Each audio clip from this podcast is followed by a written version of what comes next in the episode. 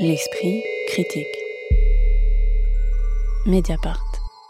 Alien de Phoebe Hadjimarcos Clark. Est-ce que euh, Lise Wajman, vous avez été séduit par ce texte? Et si oui, par quoi? Parce que c'est à la fois une sorte d'enquête en trompe-l'œil, une description d'un monde rarement euh, placé au centre des écritures contemporaines, et une ambiance euh, à la fois étrange et inquiétante. Alors oui, moi j'étais curieuse de lire euh, ce nouveau roman après le succès de Tabor euh, qui était paru aux éditions Le Sabot en 2021, qui n'a pas été un best-seller, mais qui a circulé euh, de manière très intense auprès des jeunes gens, les étudiants en art se passent recommander cette dystopie queer et je me demandais pourquoi et qu'est-ce qui faisait que l'attrait de ce, de ce livre? Alors aujourd'hui, donc on, on va pas parler de Tabor mais de Alien, mais comme Tabor, je crois, ça parle d'un monde qui n'est peut-être pas tout à fait le mien, mais plus celui de génération suivante. Un monde euh, qui ne ressemble à rien de ce que je connaisse, même si on peut identifier des références qui sont d'ailleurs tout à fait explicites. L'héroïne s'appelle Fauvel, comme dans le roman de Fauvel, euh, satire politique du début du XIVe siècle. Elle va rencontrer un homme qui possède un petit cabinet bien sanglant, comme dans Barbe Bleue, mais au fond, tout ça ne dira rien de l'étrangeté du récit, dans le sentiment qu'on a de plonger dans un univers très singulier, complètement disparate. Une jeune femme qui a perdu un œil à la suite de violences policières, une chienne clonée, mais aussi des extraterrestres, des chasseurs inquiétants, une usine d'embouteillage d'eau. Alors, on peut comprendre mieux peut-être en passant par d'autres étrangetés qui ne sont pas des sources directes, mais qui résonnent en familiarité avec le texte. En le lisant, j'ai pensé un peu à David Lynch, fantastique diffus, indistinction de la réalité et du surnaturel, tout flotte, on ne sait pas jamais quand elle hallucine, quand c'est réel. Ou comme Kafka, tout ressemble à, peu près à un cauchemar et on n'y comprend rien. Ou comme chez Alain Guiraudy, c'est le monde de, la campagne et le monde de la ville. On erre entre tout ça, on perd son chemin, mais on rencontre dans cette errance des désirs affirmés et aussi beaucoup de violence. Blandine. Ah, moi, je l'ai commencé en pensant que c'était un livre euh, sur la peur, qui allait en fait surplomber, nous montrer ce qu'était la peur. Finalement, à le lire, j'ai vraiment eu la sensation que c'était un livre euh, depuis la peur, position euh, qui en fait change tout. Il y a une petite différence entre écrire un livre sur et, depuis, et ça change en fait le genre, le style du livre, parce qu'en fait on entre vraiment dans des paranoïas euh, complètement affirmées, délirantes, enfin des hallucinations et des délires en fait au sens premier du terme. le texte déborde de partout et quitte la réalité. La narratrice, sans cesse, s'endort et se réveille. On ne sait pas bien d'ailleurs quand est-ce qu'elle s'endort et quand est-ce qu'elle se réveille. Il faut dire aussi qu'elle fume pas mal et bon, on a un petit doute sur ce qu'on lit en, en Pas que des cigarettes. Ouais. Et donc le texte semble être écrit lui-même dans un, état euh, hypnagogique, cet état qui est vraiment entre le sommeil et l'éveil. Donc ça fait qu'on lit plein de visions euh, astrales. Quoi. On voit une chienne euh, à la fois innocente et vorace qui a tout le temps la gueule en sang une tarte brûlée parce que des gens ont un orgasme, des lambeaux de chair dans un jardin. J'ai aussi pensé ouais, au cinéma, à Bruno Dumont aussi, à Bertrand Mandico. C'est vrai qu'on pense à pas mal de jeunes, euh, enfin, des réalisateurs euh, contemporains.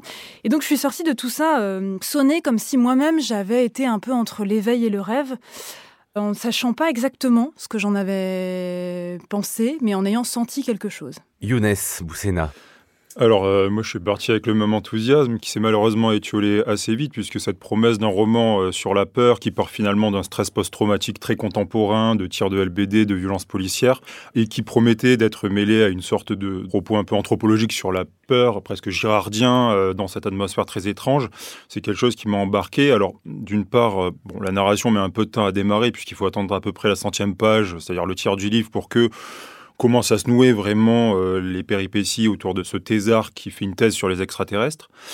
Et en fait, finalement, il m'a semblé que cette atmosphère étrange était euh, traitée à travers des thèmes très chargés, finalement très démonstratifs. Alors, euh, je cite un peu tout ce que j'ai pu euh, trouver, il y a des gilets jaunes, il y a une question d'extraterrestres, on parle bah, de ce tir de LBD qui est le motif initial, il y a un plan social d'une usine d'eau minérale, on parle de drogue, de télé-réalité aussi. Il y a quand même aussi une atmosphère autour de la fluidité de genre, de sexualité et d'identité. Et donc, finalement, je trouve que ça donne un collage assez insensé et qui en fait m'a finalement paru assez insignifiant, comme si un peu cette couche de trash était là pour euh, un peu comme un exhausteur de goût, alors que finalement je trouve que derrière cette dimension extrêmement euh, crue, il y a un caractère euh, halluciné qui ne va pas beaucoup plus loin. Peut-être un exemple pour ça, c'est ce motif initial de l'œil éborgné qui finalement disparaît quasiment de, l'histoire. Alors je ne suis pas du tout d'accord. Parce que Parce que je pense que justement, le récit est raconté du point de vue de quelqu'un qui ne voit que d'un Mm. œil. Je me suis dit en le lisant, on pourrait presque ouvrir une section euh, violence policière dans les rayons de littérature contemporaine euh, dans les librairies. On y trouverait euh, Cinq mains coupées de Sophie Divry ou euh, Un œil en moins de Nathalie Quintane qui était paru en 2018. Mais c'était des récits plutôt du côté du journal ou du documentaire. Et là, on est du côté de la fiction, une fiction qui ne raconte pas le moment en lui-même, mais ses conséquences. Qu'est-ce que c'est de percevoir le monde avec un œil en moins? Je cite le texte, les informations étaient riches mais décomposées, les choses elles-mêmes semblaient s'être transformées.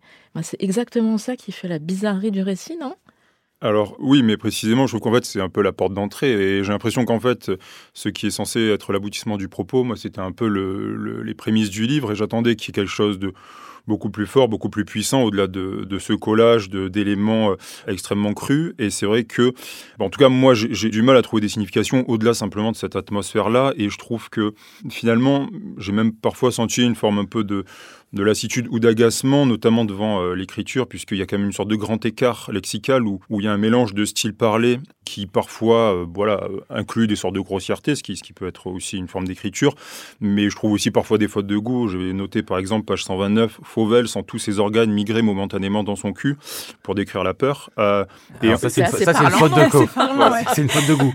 et, c'est vrai qu'il y a un écart entre un voilà écart. un, un registre de langue comme celui-ci et l'emploi de mots très très rares, hein, tatinabulé, trémule, sapide, muscle sureau. Enfin, moi, j'ai quand même dû souvent aller euh, Moi, j'ai- regarder dans j'ai mon beaucoup disco- aimé dictionnaire. dans, dans le principe ce mélange de, de langage, oui, très sophistiqué et de langage aussi plus contemporain, même de langage de- que je dirais plus euh, américain en fait. Parce qu'il y a beaucoup de mots, euh, alors badé qui revient, mais aussi euh, c'est ok, c'est problématique, qui nous vient en fait assez directement quand même des États-Unis.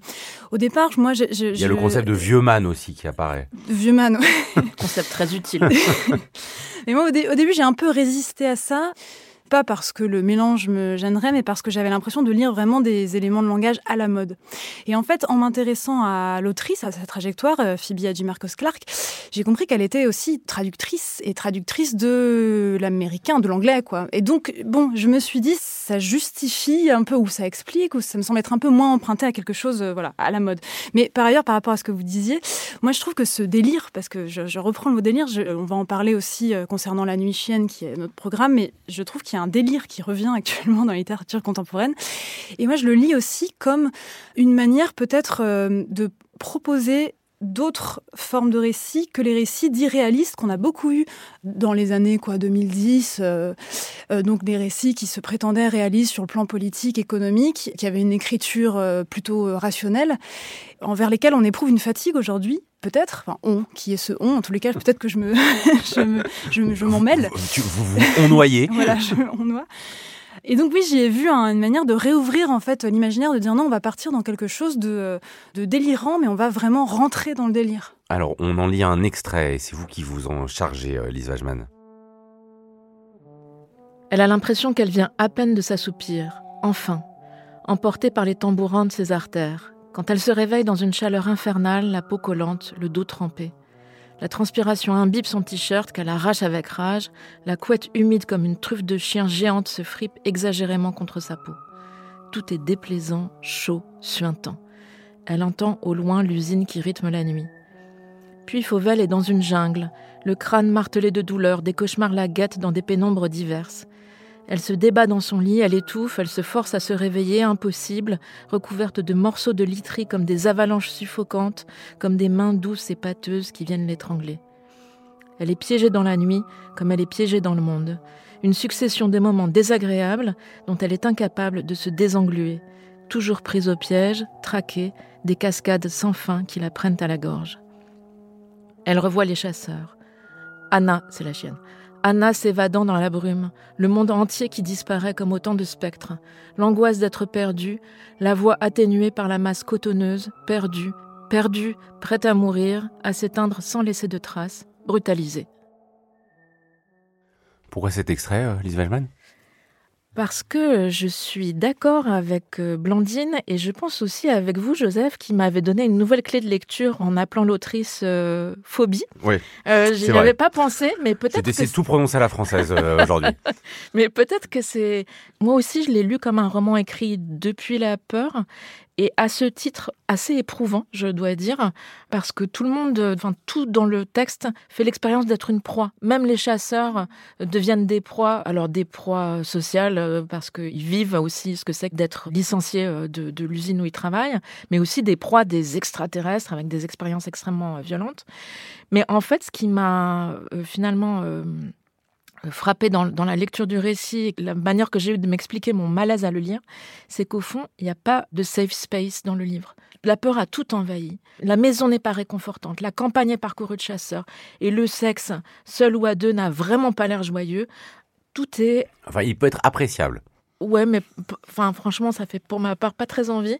Tout est soit un peu dégoûtant, soit carrément effrayant, soit un peu cauchemardesque. Mais il y a de l'humour. Ouais, il y a de l'humour. Je, je, je, cite juste ce que Mado, donc la copine de Fauvel, euh, dit justement de son plan euh, cul avec euh, Julien. Chaque fois que je me fous au pieu avec lui, j'ai l'impression d'être dans une machine à remonter le temps. Genre bienvenue dans les années 50. Je ne sais pas pourquoi ça me fascine, alors qu'en fait c'est vraiment très problématique. Younes Boussena. Alors, bah, la question, c'est justement, c'est au service de quoi? Moi, c'est un peu ça qui, qui m'a manqué. Alors, Joseph, j'aimerais rajouter à votre tintinabulé le infundibuliforme, page 257, qui qualifie des pensées. Au limite, tintinabulé, on sait ce que ça signifie, mais euh, infundibuliforme, je, je ne sais pas vraiment. Euh, bon, c'est un exemple de préciosité par, parmi d'autres, mais qui, je trouve, donne un grand écart qui témoigne d'une certaine confiance en soi, en tout cas quand on lit le, le roman. Et on, on, parlait de cinéma euh, initialement, et je trouve que c'est là aussi, moi, ce qui m'a peut-être bloqué, c'est-à-dire qu'en fait, c'est un, un, roman dont, euh, on va dire, le, le, geste romanesque est très axé autour d'une chose assez répétitive, qui est la description de scènes à travers lesquelles la puissance du verbe serait censée nous donner l'élément un peu très horrifique de cet état. Et c'est là où, pour moi, ça fait écran à mon constat à moi, qui est ce, peut-être ce manque de propos, ce manque d'approfondissement au-delà de, cette simple atmosphère. Et je trouve qu'en fait, enfin, Blandine, vous, faisiez référence justement à, à la vie de, cette autrice, et j'ai moi aussi un peu, cherché dans une interview elle-même en fait confie que finalement son geste d'écriture, euh, puisqu'elle a été interrogée sur cette dimension euh, très fournie des thèmes des gilets jaunes à la drogue et aux extraterrestres, et elle-même confie qu'elle l'a un peu coller son roman à travers des curiosités, des choses qui lui étaient arrivées dans sa vie. Et finalement, j'ai trouvé qu'en fait, ça, c'est ce qui se ressentait vraiment à la lecture, c'est-à-dire bah, cet ensemble qui, qui finalement euh, fait quelque chose de presque obèse au service d'une dimension profonde euh, qui me questionne. Dernier euh, tour de table sur cet ouvrage, pour revenir un peu euh, au titre, à la thématique de l'altérité. Tout à l'heure, Lise Wajman disait qu'on pourrait ouvrir dans les rayons de librairie un rayon dédié aux violences policières. On pourrait en ouvrir un aussi sur la question animale. Est-ce que, on va en reparler hein, dans un prochain livre, mais cette manière de euh, s'en emparer de cette question, de brouiller peut-être euh, les repères censés séparer le monde des humains et des animaux, vous, vous l'avez euh, pris comment, Blandine Rinkel? Enfin, c'est ce qui m'a le plus touché dans le texte, parce que par ailleurs, je suis assez d'accord quand même pour l'aspect morcelé, d'accord avec Younes, je veux dire, sur l'aspect morcelé du texte. Je ne l'ai pas lu avec euh, une appétence de le finir euh, vite. Enfin, je, suis d'accord, on, sent quand même quelque chose du collage, mais qui nous dit quelque chose du contemporain aussi. Donc moi, il m'a intéressé euh, pour ça. Mais donc l'aspect qui m'a le plus intéressé, c'est justement sur les animaux. J'ai trouvé que c'était un texte qui se demandait ce que c'était hum, qu'apprivoiser, apprivoiser un autre, un être. Et les relations aux animaux que dans la fiction ces derniers temps, je trouve les plus vivifiantes sont celles finalement où l'animal déjà échappe au champ lexical de l'enfance ce qui n'est pas si, euh, si courant. Et là, c'est le cas. Elle part en fait euh, plutôt euh, défiante vis-à-vis -vis de cet animal. Donc ça, ça nous permet d'échapper au, champ lexical de la mignonnerie, de l'enfance, de la, de, elle n'est pas maternante. Et en fait, l'animal contamine la personne avec qui il est en lien, donc en l'occurrence euh, Fauvel, et la rend plus instinctive. C'est-à-dire que ça ne se passe pas dans le sens de la domestication, mais au contraire, ça lui permet de, révéler, euh, de, se révéler à elle-même et de, se révéler plus instinctive qu'elle ne l'était peut-être euh, sans, voilà, sans le côtoyer. Donc je trouve que c'est intéressant et c'est vrai que c'est très présent dans la littérature euh, contemporaine, c'est le fait que l'animal remplace un peu la, la, figure animale de la chienne, de la louve, etc., remplace un peu la figure de la sorcière. des chiens et des ours, quoi. Hein. Oui, beaucoup d'ours, c'est vrai, dans la littérature contemporaine. Non, c'est vrai, je l'ai noté, oui, d'Astagia Martin, Croire aux fauves, euh, Joyce parce que là, ça finit sur un ours. Joyce Orman, La peau de l'ours, je pense qu'on pourrait en citer d'autres. Il y a un grand retour de la figure de l'ours. Alien de Phoebe Hadji Marcos Clark, c'est publié aux éditions du Sous-sol. L'esprit critique. Mediapart.